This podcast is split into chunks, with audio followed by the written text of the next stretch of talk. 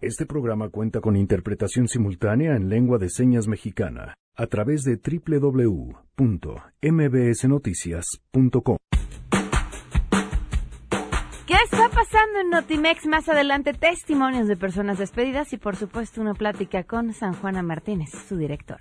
Al cuarto para las cuatro llega Eric Muñiz, que es el subdirector de, Información General, junto con el señor Juan Antonio Canche, que es el subdirector de Administración. Y el señor Canche me dice, mira, ¿sabes qué? Aquí está tu notificación de baja a partir de hoy. Además, ¿qué decir sobre el paso de la Guardia Nacional por la Ciudad de México? Platicaremos sobre este tema con el presidente del Consejo Ciudadano. Por ello, nos sumamos decididamente a la Estrategia Nacional de Seguridad y por ello digo sí, sí a la coordinación con el Gobierno de México, sí a la coordinación contra el crimen y la delincuencia y sí a la coordinación con la Guardia Nacional. Tenemos buenas noticias. Platicaremos también con la esgrimista Paula Priego y más. Quédense si arrancamos a todo terreno. MBS Radio presenta A Todo Terreno con Pamela Cerdeira.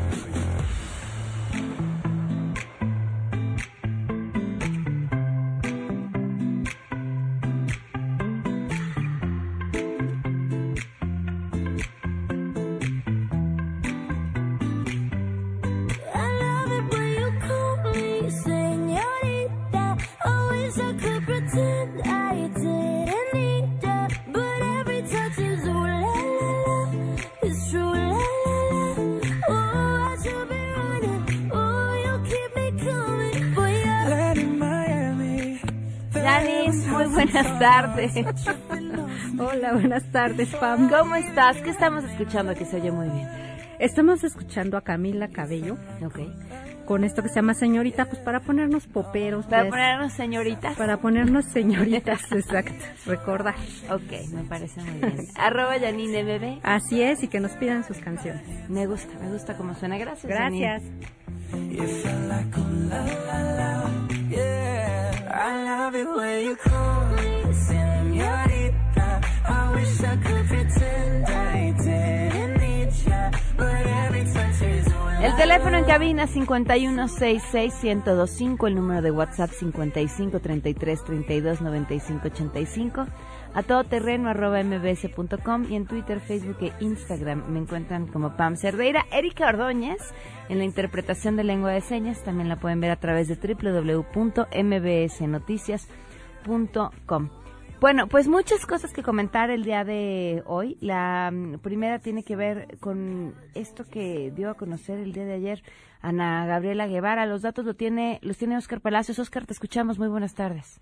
¿Qué tal, Pamela? Buenas tardes. Así es, pues el día de ayer la titular de la Comisión Nacional de Cultura Física y Deporte, Ana Gabriela Guevara, anticipó que a partir del mes de agosto la CONADE entrará en números rojos, pues no tendrá presupuesto ni para pagar la luz. Al comparecer ante la Comisión de Juventud y Deporte del Senado, Ana Gabriela Guevara recordó que el presupuesto de la CONADE tuvo una reducción del 35% comparado con lo que fue asignado en 2018, lo cual dijo, bueno, pues tampoco era gran cosa. Señaló que a raíz de las medidas de austeridad ordenadas por el presidente Andrés Manuel López Obrador el pasado mes de mayo, hubo una nueva reducción del presupuesto, pero advirtió que la CONADE pues simplemente no tiene manera de seguir transitando. Escuchemos. Les adelanto que pues a partir del mes que entra entramos en números rojos. Ya no va a haber presupuesto para poder salir de agosto hasta diciembre. Y en pagos ya no hablemos solamente del tema de becas, que es un tema sensible, sino ya no vamos a poder pagar luz, ya no vamos a poder pagar lo básico para el funcionamiento de la instalación. Entonces, ese es el escenario actual en cuanto al tema de recursos.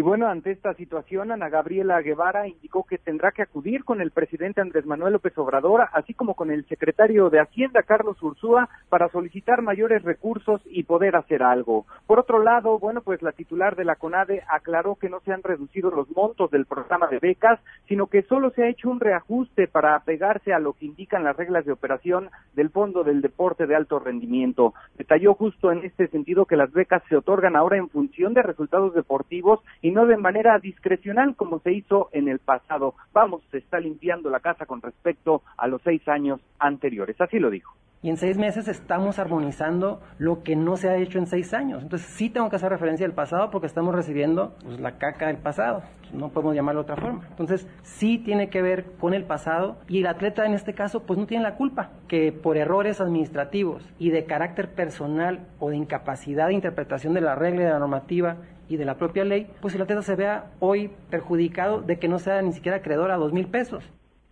Finalmente, Ana Gabriela Guevara lamentó el caso del esgrimista Paola Pliego, quien, bueno, decidió representar a Uzbekistán debido a la falta de apoyo ante la acusación en su contra por supuesto dopaje. Precisó que fue la administración pasada la que desatendió lo ocurrido precisamente con Paola Pliego, quien, bueno, fue inhabilitada por la Federación Mexicana de Esgrima, por lo que no había manera, dijo, de incluirla en competencias internacionales. Pamela es el reporte. Buenas tardes. Muchísimas gracias, Oscar. Muy buenas tardes. Hasta luego. El, elegantemente cambiamos el quiere limpiar la casa por lo que, por cierto, se gana una nominación a los premios de la semana. Ana Gabriela Guevara dijo, en, en realidad, lo que estaba limpiando en la CONADE. Y vamos a hablar más adelante justamente con Paola Pliego para, bueno, pues entender qué fue lo que sucedió que la llevó a tomar una decisión de este tamaño y todo lo relacionado con este tema. Paola, gracias por acompañarnos en esta tarde desde Italia, si no me equivoco. Muy buenas tardes, Paola, ¿cómo estás? Buenas, ¿y tú? Bien, muy bien, gracias. Paola, quisiera regresarme un poquito en tu carrera para tratar de entender lo que hoy te lleva a, a la decisión que, que estás tomando. ¿Cómo empiezas tú en el esgrima? Este, ¿cómo empiezo? Discúlpame. Ah, ¿cuáles son tus inicios en el deporte? Empecé cuando tenía cinco años, mis hermanas empezaron a hacer esgrima, también yo, y de ahí empecé haciendo dos veces a la semana, después tres, después todos los días, hasta que decidí que era lo que me quería dedicar.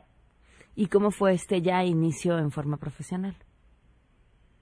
Este, pues cuando tenía como 15 años eh, me mudé a Estados Unidos, donde empecé a entrenar con eh, un entrenador que eh, tenía las últimas en las Olimpiadas y de ahí empecé a a Copas del Mundo Juveniles a- y- y luego fue cuando empecé con mi carrera ya de mayores.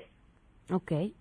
¿Qué fue lo que pasó? Si no me equivoco, podemos ubicar en el 2016 este gran momento de quiebre con las autoridades deportivas. En el 2016, tres días antes, califiqué para las Olimpiadas de Río 2016 y tres días antes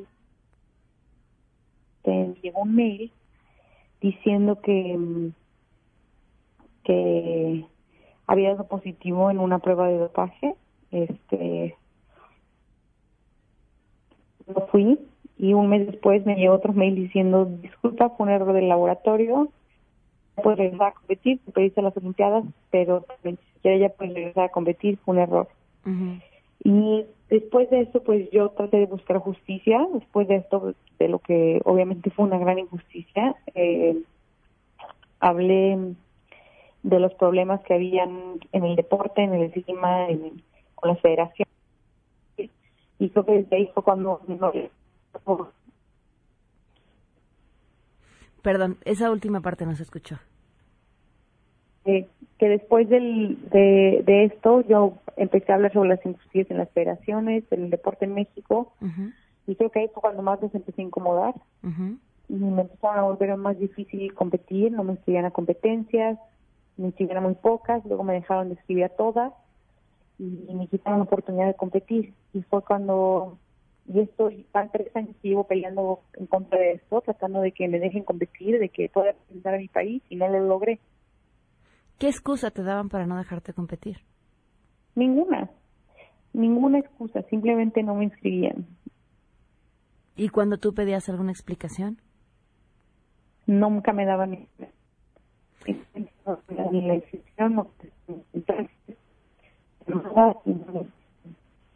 Sabes que te vamos a volver a llamar porque no se escucha bien y creo que es importante eh, entender y conocer bien eh, tu historia y esta versión de lo que cuentas ha sucedido. Y por supuesto la crítica al deporte, puf, que no que no es nueva. Vamos a intentar en este momento volvernos a comunicar con Paola para que nos termine de platicar esta historia que explota justamente cuando da a conocer esta carta en la que dice que pues dejará de competir por México que fue Uzbekistán quien le abrió las puertas y que será a través de este país que estará participando en los Juegos Olímpicos. Insisto, de la mano con lo que acaban de escuchar de Ana Gabriela Guevara, las quejas de otros mismos atletas por la falta de apoyos, la misma Ana Gabriela diciendo que pues prácticamente no van a tener dinero ni siquiera para pagar la luz. A ver si ya, ¿ya tenemos a Paula en la línea? No. Bueno, vamos a intentar ponernos en contacto con ella para que nos acabe de comentar esta historia. Son las 12 con 15 minutos y en lo que estamos en contacto con Paola, habíamos estado haciendo este conteo de cuántos días habían pasado desde que los refugios para mujeres víctimas de violencia habían dejado de recibir el apoyo, o más bien les habían aprobado este apoyo que tenían que recibir, pero no se los habían entregado para poder seguir funcionando. Y bueno, pues la buena noticia ya lo recibieron. Wendy Figueroa, directora general de la Red Nacional de Refugios, está vía telefónica. Wendy, ¿cómo estás? Muy buenas tardes. Hola Pamela, buenas tardes. Bien, gracias. Pues aquí ahora sí con algo que celebrar. Sí. En las primeras eh, horas de este día jueves empezaron a liberarse las primeras administraciones de los proyectos aprobados de varios refugios. Y es importante mencionar, son dos administraciones las que se hacen para que estos refugios operen. Ya tenemos la primera administración, no de todos, está bajando el recurso poco a poco, pero bueno, sí ya hay varios que tienen su recurso en las cuentas y pues esto tú sabes que implica cientos de vidas de mujeres, niños y niñas que van a poder continuar recibiendo al 100% la atención integral especializada, que no van a cerrar refugios. Entonces ya se tuvo un paso enorme, lo cual pues bueno, reconocemos, agradecemos a todas las personas que se sumaron en la petición de Chain, logramos más de siete mil firmas, a ustedes medios de comunicación y claro, a las autoridades competentes que pues aplicaron el derecho y llevaron a cabo las acciones necesarias para que realmente se pudiera liberar de estos procesos burocráticos el financiamiento. Todavía hay retos como cuáles, pues bueno, que hoy todos los refugios, son 45 refugios y 24 centros de atención externa, Pamela, que fueron beneficiados en esta primera convocatoria pública. Esperaríamos que estos 69 espacios hoy tengan el presupuesto ya liberado en sus cuentas para que continúen con la operación y la segunda solicitud que sigue estando ahí y que esperamos que una vez que ya se liberó esta sea que se publique la segunda convocatoria pública. Hay aproximadamente 15 refugios que quedaron fuera en la primera, entonces esperaríamos que se publicara este mes para que todos los refugios tuvieran la oportunidad de aplicar y seguir continuando brindando la atención integral gratuita para prevenir feminicidios. Tuvieron un encuentro hace no mucho con la secretaria de Gobernación, se habló sobre el tema. ¿Ha pasado algo después de este encuentro? No, el encuentro que tuvimos en el mes de abril precisamente, pues bueno, fue para informarnos de este modelo que están impulsando, modelo que está todavía pues en un esquema que no está concretado, que no está definido y más bien lo que hemos tenido eh, por parte de SEGO pues es esta eh, información que sabemos que están yendo a otros estados de la República para tratar de impulsar este modelo que insisto todavía no es oficial, que todavía no está claro, que no está eh, puntualizado dónde están los refugios y más bien la intervención o interacción que hemos tenido es con la Secretaría de Salud. En todo momento el subsecretario Hugo López ha estado muy comprometido para hacer todas las gestiones y con el Instituto Nacional de las Mujeres estamos retomando el tema pendiente de la norma oficial mexicana de refugios y del modelo oficial de refugios, con quien tuve eh, comunicación la semana pasada y bueno, ya, me, ya están convocando para estas reuniones. Creo que el tema va avanzando sin duda. Eh, esa transformación implica también de un proceso y nosotras esperamos que este proceso siga caminando, pues, sin dejar de mirar a las organizaciones de la sociedad civil que estamos trabajando al 100% pese a todos los obstáculos y sumar acciones. Entonces, bueno, sin duda, cosas importantes de compartir, gracias por sumarse, pero seguimos al pendiente de que todos los refugios tengan el presupuesto y que se abra la segunda convocatoria para poder eh, pues mantener estos espacios al 100% en toda la República Mexicana. Perfecto, Wendy, muchísimas gracias. Muchas gracias a ti, Pamela. Gracias. Pues así nos vamos a una pausa y regresamos a Todo Terreno. En unos momentos, en A Todo Terreno. Vamos a platicar con el presidente del Consejo Ciudadano de Seguridad Pública de la Ciudad de México. Regresamos a Todo Terreno. A Todo Terreno con Pamela Cerdeira. Continuamos. 12 con 25 nos acompaña el doctor Salvador Guerrero Chiprés, es presidente del Consejo Ciudadano de Seguridad Pública y Procuración de Justicia de la Ciudad de México. Bienvenido, gracias por acompañarnos. Encantado de estar contigo, Pamela, a tus órdenes. Bueno, pues entra en funciones la Guardia Nacional en la Ciudad de México y cuáles son las expectativas. Bueno, en principio hay que pensar cómo vemos los citadinos el tema de la seguridad. Sí hay datos que revelan que hay una, un avance, hay otros datos que nos indican que hay enormes ventanas de oportunidad. En el Consejo Ciudadano, donde participamos empresarios, académicos, vecinos, eh, eh, personas de todas las corrientes de opinión, hay un consenso en el sentido de que hay que detener a las organizaciones delictivas, hay que fortalecer el Estado de Derecho, hay que terminar con la impunidad, hay que revisar todo el sistema, desde el tema de la Secretaría de Seguridad Ciudadana, la Procuraduría, el sistema penitenciario, el propio sistema penal acusatorio. Todo el sistema tiene que ser revisado, reconstituido, recuperadas las capacidades institucionales y sí hay que detener a las bandas delictivas que son las generadoras de violencia en la Ciudad de México. eh, de México, perdón. Entonces, en ese contexto, la presencia de la Guardia Nacional, nosotros lo vemos como un añadido positivo que complementa una estrategia estructural, que son dos columnas, y no me extiendo en eso muy brevemente. Una, tienes que atacar el tema de las causas, y otra, tienes que atender el asunto de la supervisión policial, de la inteligencia respecto a la delincuencia, de la capacidad del sistema penitenciario y, por supuesto, del asunto legal, el marco legal en que opera todo el sistema. Esas dos columnas me parece que están integradas en la estrategia. ¿Cuáles son las causas? Las causas sociales pues, tienen que ver con la desigualdad, la falta del empleo, la falta de educación. Algo muy interesante, lo acabo de platicar con algunos académicos y también con la secretaria de Educación. El momento que se interrumpe la posibilidad de que un muchacho o una muchacha pase de la secundaria a la preparatoria, se están generando eh, causas para que esa persona desvíe su camino para que pueda estar incluida en un esquema diferente de la economía informal, del progreso, de las opciones de vida, de educación. Entonces, yo creo que el tema de educativo, la falta de educación, la falta de empleo, la falta de una familia que te reciba, que te acoja, la falta de estímulos por parte del Estado para tener opciones deportivas, culturales, educativas, de salud, y por supuesto la falta de solidaridad.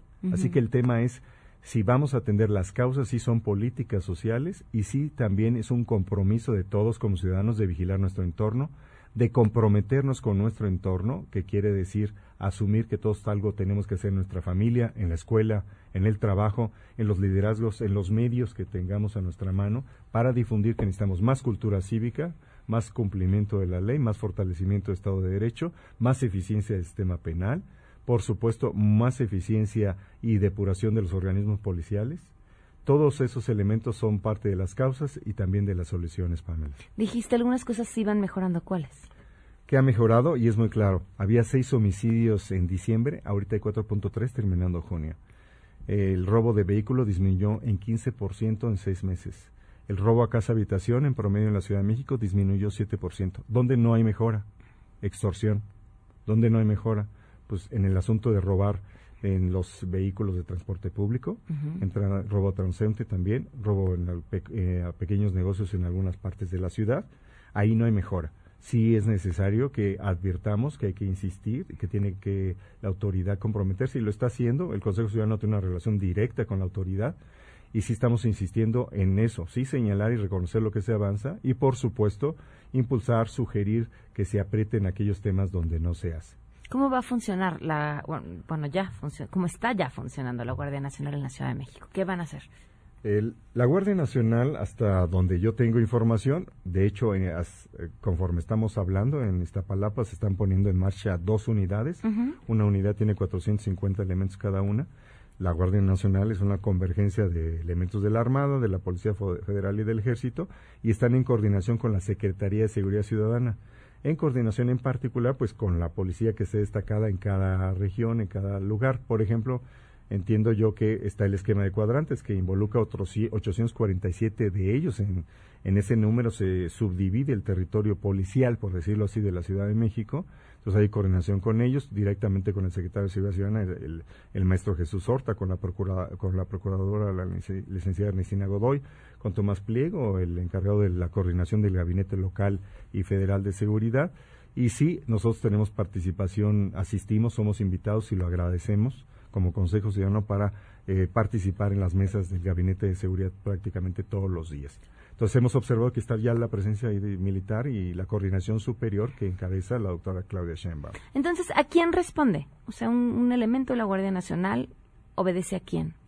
Un elemento de la Guardia Nacional eh, obedece a su comando inmediato, quien esté en la operación inmediata. Después de ese nivel, el que esté en la coordinación de la región del sector. Después de ese nivel, directamente, en última instancia, a la jefa de gobierno. Su coordinación con los policías es como pares. La- eso ya se ve desde el día de hoy, hasta donde yo pude ver el diseño de lo que está ahorita mismo ocurriendo, es que están conjuntamente actuando y tiene una coordinación directa, estrecha, el coordinador de la Guardia Nacional en la Ciudad de México y en este caso algunos de los jefes policiales que directamente está, que entiendo que es en este caso el jefe máximo. Ok, Salvador, otro de, de los temas que preocupaba, preocupaba y Sí, también por lo que tienes aquí eh, es el de los fraudes por Internet y los robos de automóviles. Platícanos. Estás tocando uno de los temas centrales que le pegan a todo el mundo, lo que se refiere a fraude y extorsión.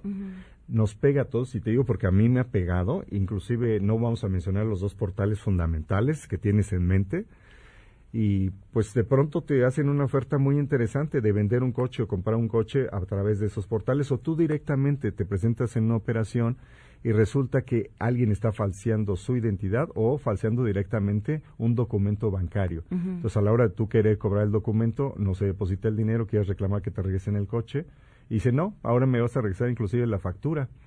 Y si no me das ni la factura y me dejas el coche, pues atente a las consecuencias. Y ahí entra ya, después del fraude inicial, La a la extorsión. Entonces, conviven el fraude y la extorsión. Y es, Pamela, tu pregunta es muy importante porque hay 26 mil llamadas que recibe el Consejo Ciudadano cada mes y un tercio, increíblemente, son relacionadas con el tema de extorsión. Okay. Y dentro de extorsión, la digital, la presencial, la que se dirige al pequeño empresario, al pequeño comerciante, inclusive eh, empresarios que tienen eh, cadenas o franquicias, desde el más pequeño y más modesto hasta el más eh, famoso y reconocido, todos han sido víctimas de extorsión.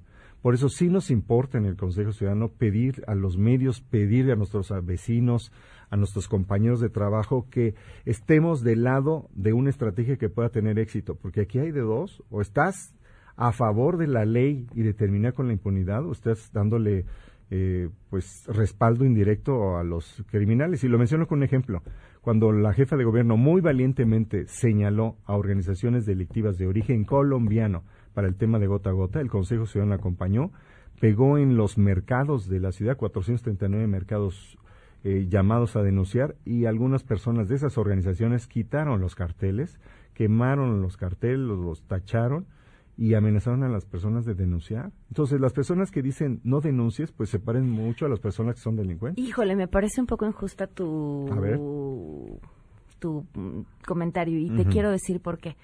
Por- entiendo la importancia de denunciar, difícilmente podríamos pedir resultados si no denunciamos, pero también entiendo la monserga que es ir a denunciar. Cuando uno va a denunciar, se siente intimidado. La gente que te está tomando la denuncia hace todo por convencerte que no denuncies.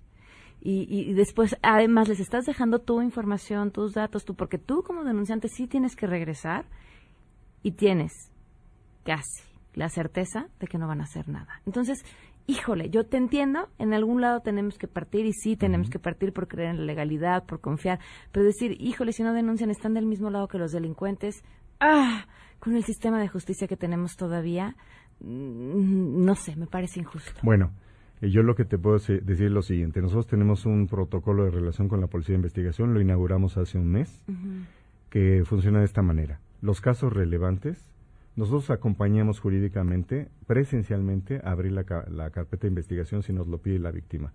Nos presentamos también al ratificar la denuncia, eso lo hacemos. Y si nos piden, oye, este caso que abrimos y esta carpeta que si yo no me atienden, nosotros abrimos un folio y directamente con el director general de la Policía de Investigación, que acaba de cambiar, le pedimos que nos dé respuesta en cinco días sobre ese tema. Si la información que está ahí es suficiente, la Policía de Investigación, por instrucción de la Procuradora General de Justicia, la licenciada Godoy, se compromete a responder. Entonces yo te pido que en lo que se refiere al Consejo Ciudadano, yo no puedo hablar por los, del Ministerio Público, yo te hablo por el Consejo Ciudadano. El Consejo Ciudadano está en esa oportunidad. Si tú tienes un reclamo, yo te ruego, Pamela, que, que nosotros nos consideres para ver que te respondan que te digan en cinco días qué pasó. Y si no es así, nosotros hacemos público la desatención. Es que creo que estas 27 mil llamadas que reciben al mes son justamente muestra de que la gente confía mucho más en ustedes y hacer una denuncia a través de ustedes que ir y presentarse a hacer una denuncia. Pero implica las dos cosas, porque implica también la posibilidad de que ahí haya una oportunidad de llegar a lo, lo otro que no funciona. Tienes mucha razón, pero también implica eso, la expectativa de que también funcione, porque el otro extremo es ni denuncias No, ni no, nada. no, no. Sí, y ocurre algo intermedio. Y para eso fue diseñado el Consejo Ciudadano. El Consejo Ciudadano es un puente entre el gobierno y la sociedad. Y lo, sí, lo- y lo han hecho muy bien. Entonces, ese es el labor y tienes mucha razón, Pamela, porque efectivamente nosotros denunciamos, entrando en diciembre, en esta administración que yo encabezo, denunciamos lo que llamamos municipi- eh, agentes municipales fantasmas. Agentes del Ministerio Público fantasmas, que son básicamente estos que batean las denuncias para evitar que se registren o que las catalogan equívocamente, que es algo que descubrimos y que bueno que después lo denunció también la procuradora para que se vea que era cierto lo que decíamos, que hubo un maquillaje de cifras tanto en la anterior y ya fallecida, fenecida al menos en el nombre de Secretaría de Seguridad Pública, como en la anterior Procuraduría, respecto de diversos crímenes, en particular robo de celular, que por cierto te adelanto, el lunes vamos a hacer un anuncio muy importante sobre ese tema de qué podemos hacer al respecto del robo de ese objeto, que es al mismo tiempo un tema patrimonial y un tema de identidad. Pero en lo fundamental, Pamela, tú tienes razón, porque siendo tú una experta en medios, siendo una voz muy importante de la opinión pública, sabes de esa desconfianza, pero también sabes de, que ne- de, de la necesidad de construir un poder ciudadano. Aquí yo no hablo de entregar acríticamente ninguna opinión ni ninguna acción, sino de que asumamos todos que tenemos que denunciar. Yo soy víctima de al menos cinco delitos en los últimos seis años. Y sí, yo sí voy y he ido, y por ahí hay registro de eso, a denunciar a todas las instancias y a recoger y a seguir. ¿Y ha- han existido consecuencias para...? Pues sí, inclusive consecuencias más de tipo político es muy interesante porque de pronto en Benito Juárez, que se convirtió en los, entre 2015 y 2018 la alcaldía se convirtió en el número uno de robo de casa habitación, el ro- número uno de toda la Ciudad de México. Entonces, mi caso y otros empezaron a hacer presión y finalmente tuve llamadas del entonces delegado y, y precisiones y actuación y muchos vecinos como yo, que yo todavía vivo en la Benito Juárez, pues influimos para que el, el siguiente alcalde se moviera, hiciera cosas y es una de las alcaldías que ha recuperado un mejor nivel frente al robo de casa habitación. No quiere decir que haya terminado, pero disminuyó proporcionalmente. Entonces, tiene un efecto más agregado que en términos de encontrar al culpable. Ahora, también ocurre eso, que de pronto atrapan a personas que están vinculadas con otros delitos, pero no se sabe eso si tú no tienes denuncias, si no puedes establecer la relación jurídica. Y si ha ocurrido, y qué bueno, me da gusto ayer que se detuvieron cuatro personas que muchos vecinos e integrantes y personas cercanas al Consejo Ciudadano habían denunciado en San Andrés Totoloapan, Ujú. detuvieron a cuatro personas de una banda que se dedica a narcomenudeo, que andan con armas de fuego, etcétera. Y también ayer un colombiano, un mexicano, un venezolano, nos comentó el maestro Horta, que fueron detenidos en un banco que presentaron un cheque falso y estaban presionando y amenazando al gerente para que se los pagara de todas maneras. Entonces llega a tal grado el cinismo de estas personas, pero los detuvieron. Esa banda y esta, entonces también funciona. Salvador, el número del Consejo Ciudadano. 55 33 55 33 y te anuncio rápido que el WhatsApp desde hace cuatro meses que instalamos es 55 55 33 55 33 texto, video, eh, foto y, y grabación. Muy bien, muchas, Muchas gracias, Pamela, a ti. Gracias, vamos a una pausa y volvemos. Regresamos a todo terreno. A todo terreno con Pamela Cerdeira. Continuamos.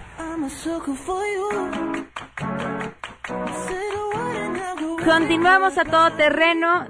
Ex trabajadores de Notimex han eh, mm, denunciado pues los despidos de los que han sido víctimas y Rocío Méndez tiene la información. Te escuchamos, Rocío, muy buenas tardes. Buenas tardes, Pamela. Desde esta madrugada, más de 100 trabajadores despedidos de Notimex, la agencia informativa del Estado, entre redactores, fotógrafos, camarógrafos, editores o reporteros, con experiencia de 20 a 30 años de servicio y algunos de ellos hasta con premios nacionales de periodismo, piden la reinstalación en sus tareas periodísticas al presidente Andrés Manuel López Obrador ante lo que acusan son despidos arbitrarios. Vamos a escucharlos.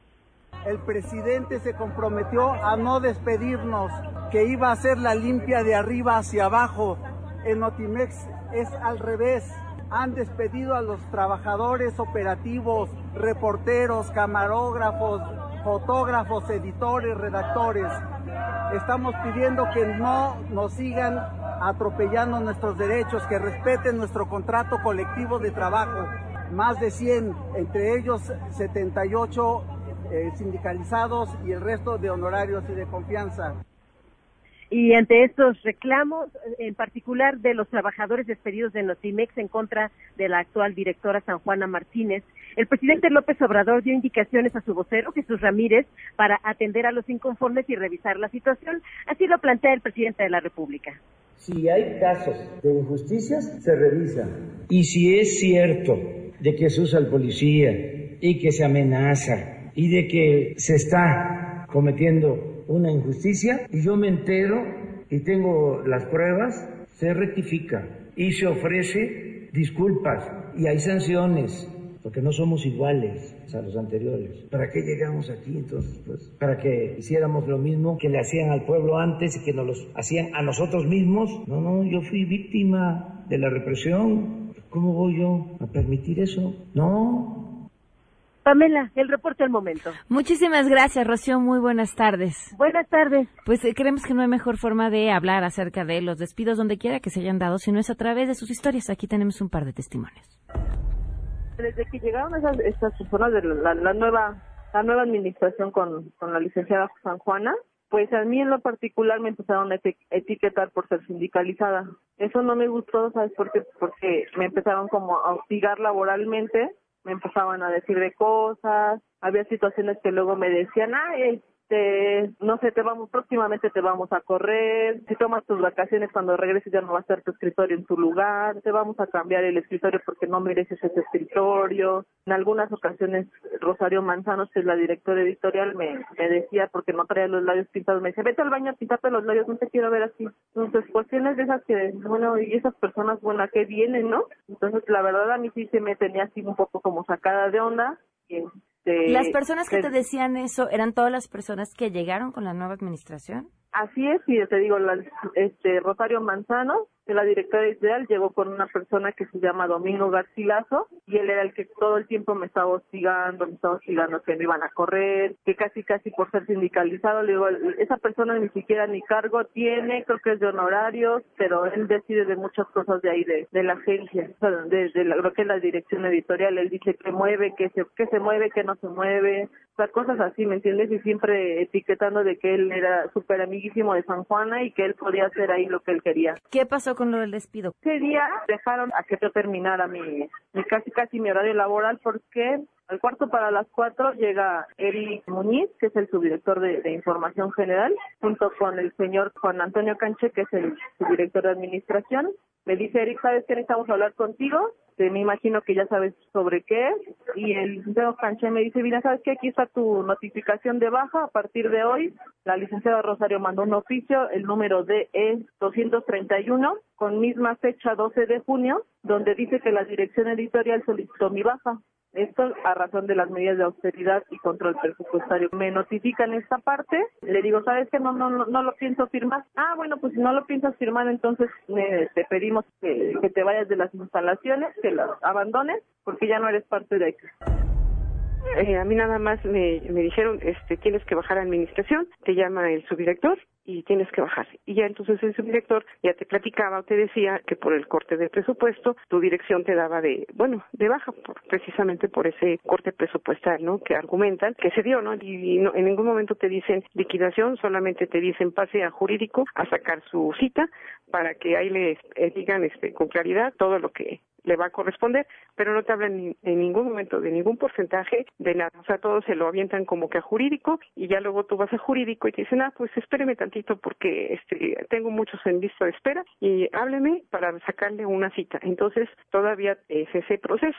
¿Hace cuánto tiempo te despidieron? El mes pasado, sí, el mes empezamos en julio, sí, el mes pasado. O sea, llevas Sí, un sí. mes sin cobrar tu sueldo, El- sin saber, sin recibir El una último sueldo lo cobré, por decirlo, la quincena, ¿no? Haz de cuenta, el 15 la cobré, haz de cuenta, todavía me tocó, pero de ahí en fuera, digamos, pues en espera de que jurídico me dé una cita, de que jurídico me diga, ah, este, ¿sabes qué? Este, ah, porque aparte de la cita son 15 días más o menos, o sea, ¿qué te dan? Y tú dices, no inventes, o sea, todo ese trance, ¿no? Digamos, todo eso es una peregrinación y luego para que te salga, ah, mire, pues sí, este, te vamos a dar tanto y tú, y tienes cinco días para decir, ah, sí, este, lo tomo o lo dejas, o procedes, ¿no? O sea, ya es tu derecho, ¿no? Lo que tú quieras hacer. Bueno, ahí están algunos de los testimonios. Le agradezco enormemente a San Juana Martínez, directora de Notimex, que nos acompaña vía telefónica. ¿Qué tal? Muy buenas tardes. ¿Cómo estás, Pamela? Buenas tardes. Un gusto estar contigo y con tu auditorio. ¿Cuántas personas han sido despedidas de Notimex? 87. ¿Cuántos de estos son sindicalizados y cuántos de estos eran por honorarios?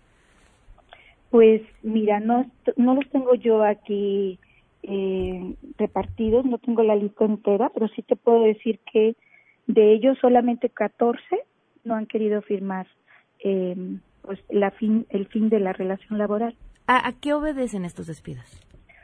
Es al memorándum del presidente y a la austeridad republicana el memorándum del 30% de las plantillas en todas las instituciones.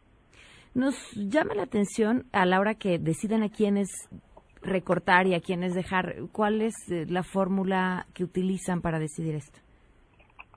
¿La fórmula? Ajá, o sea, ¿cómo deciden quién se queda y quién se va? No, bueno, nos han pedido eh, una serie de números en ese res- en ese respecto de millones de pesos por la reducción del presupuesto y la fórmula no hay ninguna fórmula, tiene que ver con el análisis del trabajo de cada quien y su productividad.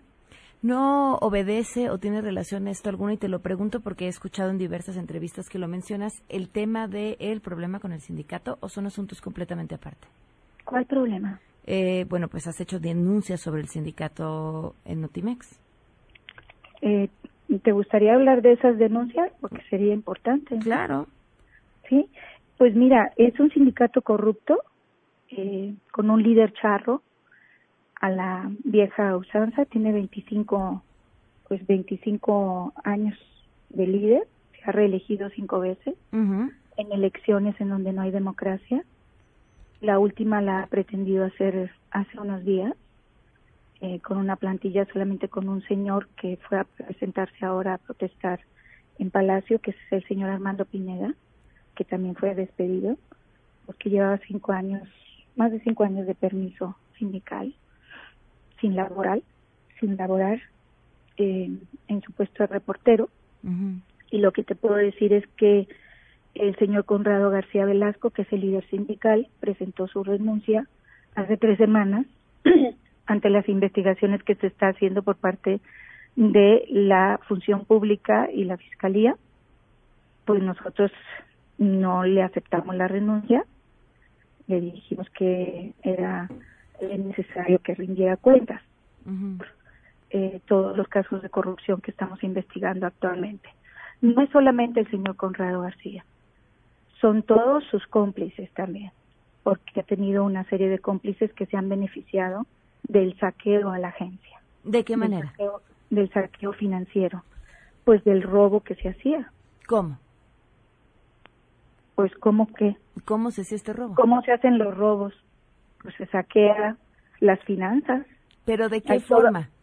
hay toda una documentación. Ajá, sí, por eso. el- que está en manos de la función pública. Es un es una investigación que está en curso, Ujú.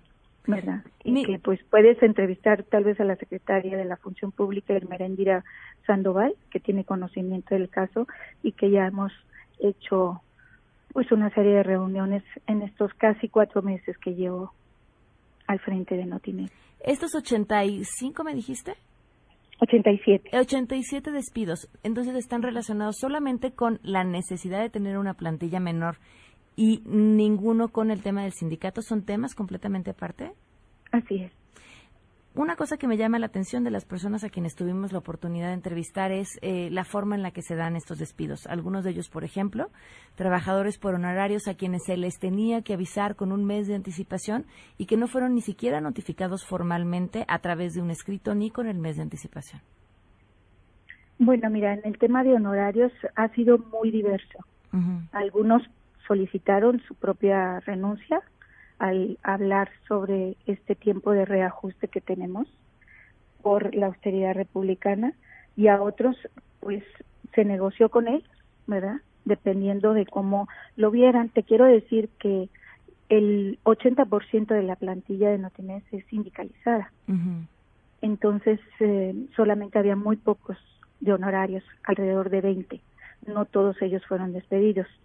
Y te quiero decir que además que de esa plantilla está muy poco calificada. Una buena parte de ellos no cumplían con el perfil para cada puesto. Tenía choferes con plazas de reporteros que eran elevados de puesto, los choferes, y llegaban pues con un ínfimo nivel académico, obviamente hasta secundaria, y querían reportear, o a lo mejor estaban reporteando, ¿verdad? Pero sinceramente tuvimos que hacer ese ajuste, porque al no cumplir con los perfiles profesionales, pues la calidad eh, de la plantilla también pues era bastante cuestionada, ¿no? Las, a ese respecto. Las personas Para- con las que, que hablamos, eh, San Juana, eran personas que llevaban 10, 15 y hasta 20 años laborando en Notimex. Entonces, va, el tema de la personas- experiencia me cuesta un poco de trabajo creerlo. Y hay, y hay personas también que llevan 30 años y algunas de 50 años desde que se abrió esta agencia, que incluso están estaban ya para jubilación y no los habían jubilado y ellos deseaban jubilarse. Entonces, eh, verdaderamente lo que yo he padecido aquí también es importante, creo Ujú. yo, Pamela. ¿Qué Desde es? la llegada, el sindicato acostumbraba a recibir a los nuevos directores con una corona de flores funeraria, con gritos. ¿Así te recibieron a ti? Así es, y con gritos, con gritos en cada piso. Había un terrorismo sindical terrible. ¿Terrorismo, San Juana?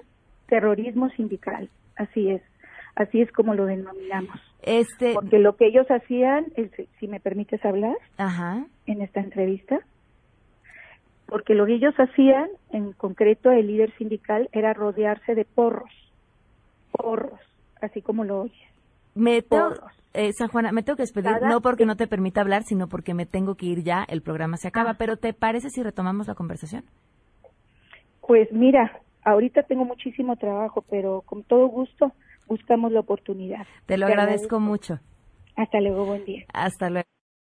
Ahí está. Oigan, ya antes de irnos de volada, ¿quieren hacer muchas cosas por internet? Como meterse a Notimex, por ejemplo. O subir lo que van a hacer en todas las vacaciones, sus mejores recuerdos, compartir sus videos. Para eso necesitan un buen internet y nada mejor que Axtel Extremo para que suban todas sus historias en instantes.